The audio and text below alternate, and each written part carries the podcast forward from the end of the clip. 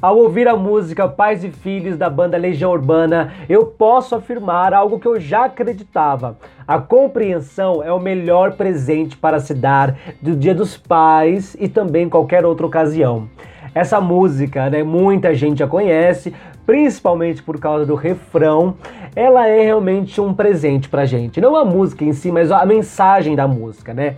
Eu acredito. Porque a música ela vai falar de conflitos, né? De conflitos interpessoal, né? Um conflito interpessoal entre pai, entre um pai e um filho, ou pai, o pai e uma mãe, né? O filho e uma mãe, ah, ou a filha. Isso não interessa muito mas entre pais e filhos. E eu quero hoje fazer aqui, claro, uma análise musical, uma análise sobre a letra, sobre a letra da música.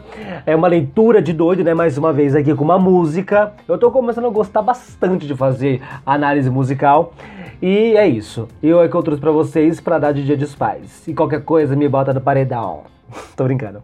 Gente, a música, né, ela já começa revelando claramente um suicídio. Então é o narrador, porque a música ela tem várias vozes ali, né? Tem vários personagens. Acho que tem três personagens. É um pai, um filho e o um narrador. Então ela já fala ali um pouquinho, já começa, aliás, falando de um suicídio. E é claro que suicídio não é brincadeira, não é motivo de piada para um momento algum. E suicídio, obviamente, ele também não surge de repente, né? Um, um suicídio para acontecer porque realmente houve ali diversas coisas que somaram para que este feito acontecesse. Então a música começa assim: estátuas e cofres e paredes pintadas, ninguém sabe o que aconteceu. Ela se jogou da janela do quinto andar, nada é fácil de entender. Dorme agora, é só vento lá fora. Bom, suicídio. Né? Aí nós vamos né, agora para um outro trecho que vai falar um pouquinho desse filho que já está perdido. Né? Então já existem várias confusões acontecendo que podem também ser confusões, é, em sua grande parte, mentais, sabe? Só da cabeça mesmo. Várias confusões que estão só na cabeça da pessoa, né? E que se multiplicam e que vão tomando várias proporções, sabe? Várias proporções. Aí o, o filho diz assim: Eu acredito que é o filho que diz assim: Quero colo, vou fugir de casa. Posso dormir aqui com vocês? Estou com medo, tive um pesadelo, só vou voltar depois das três. Já tá? Ó, é engraçado que tem a palavra fugir, né? A palavra fugir, ela significa muita coisa. Então ninguém foge de uma situação ou de uma pessoa por acaso, né? Tá fugindo porque, claro, pode ser algo besta, como pode ser algo muito sério, mas fugir já demonstra, que algo não está normal. E aí vamos agora para um, um outro momento, um outro pequeno trecho, né, um verso assim bem rápido mesmo, que para mim mostra mais o sentimento do pai, né, ou da mãe, e da mãe, enfim, pelo filho antes de nascer. E isso é muito interessante, porque assim, às vezes, por exemplo, eu não sou pai, né? Então eu tenho muita vontade de ser pai.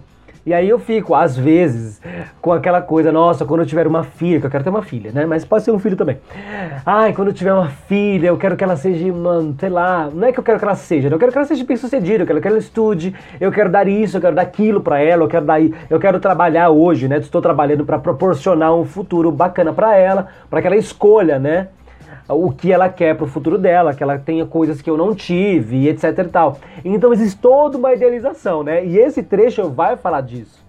Dessa idealização. Porém, eu, por exemplo, e também este pai aqui na música, não imaginava, ninguém imagina as confusões que vão vir. Então a gente só idealiza o que é belo, o que é maravilhoso, mas a gente não sabe o que a gente vai ter que enfrentar com o filho, né? E também coisas por causa do filho ou da filha, né? E aí o trecho diz assim: Meu filho vai ter nome de santo. Quero um nome mais bonito.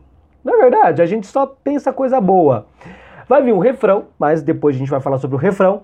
Aí tem mais um outro trecho, né, que para mim vai mostrar um pouco mais ainda dessa confusão mental que está passando na cabeça desta pessoa. Mas que neste trecho me parece que esta pessoa ou cresceu, ou essa pessoa também é, é, é, é pai, né, além de filho, é também pai.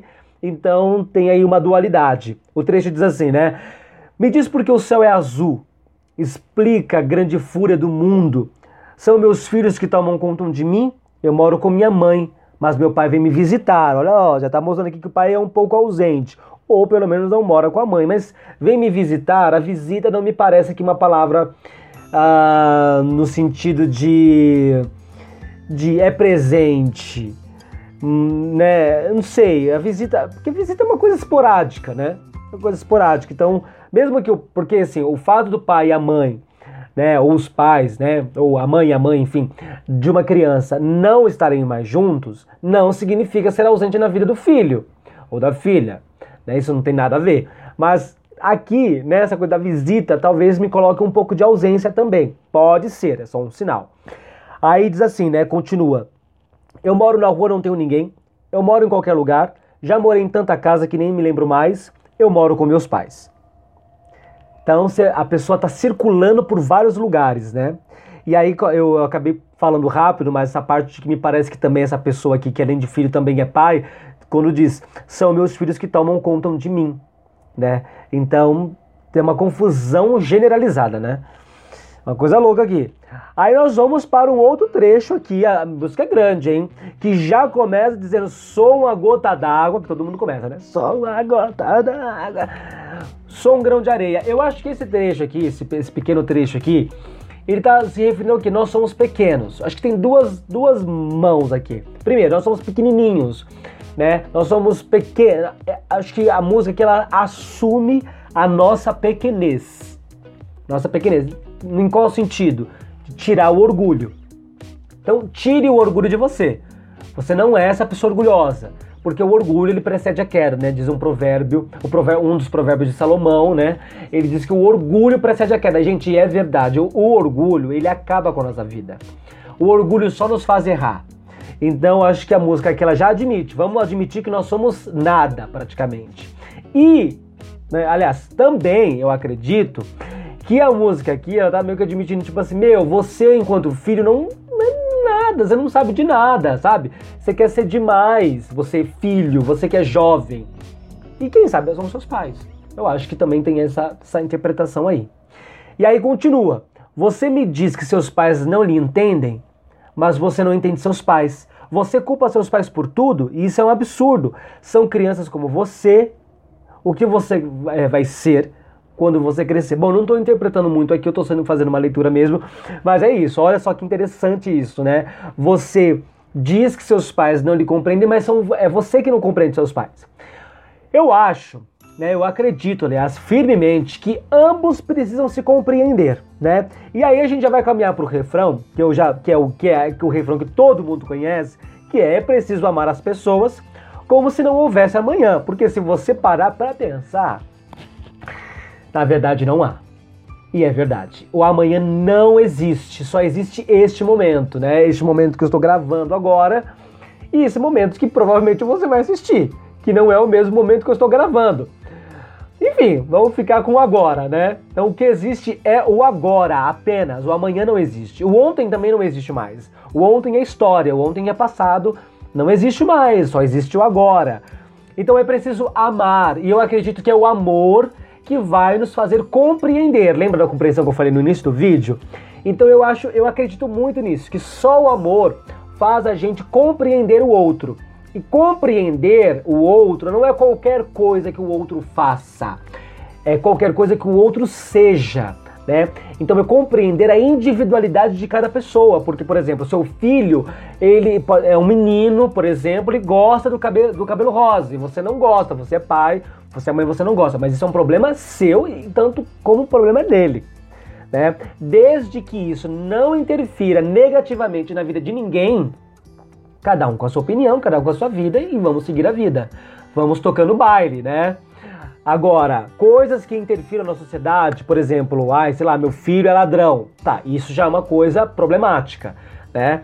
Porque seu filho provavelmente, olha, obviamente, se for um ladrão, ele está prejudicando com a vida de outras pessoas. E aí a gente precisa parar com isso. De alguma forma, alguém precisa dar um jeito de parar com isso ou senão a vida mesmo vai fazer ele parar, né? A justiça, a polícia, enfim, coisas piores podem acontecer. Mas não é disso que eu estou falando, né? Eu fiz esse parênteses aqui até um pouco desnecessário, porque não é nesse lugar que eu estou falando e vocês sabem disso. Mas assim, vamos entender então que a compreensão da individualidade. E então eu preciso amar. E eu acredito que o amor, ele não é só um acontecimento, tipo, ah, eu tô amando, me encontrei com uma pessoa, não sei o que eu tô amando. Não é isso. Eu acho que o amor é o que já existe dentro da gente e que ele floresce no encontro.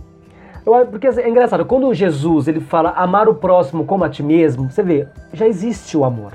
Né? Então é um amor que já existe dentro de nós e que a gente simplesmente vai compartilhar, vai passar para frente, né? Então a gente vai passando para frente. E é no encontro que a gente passa para frente, né?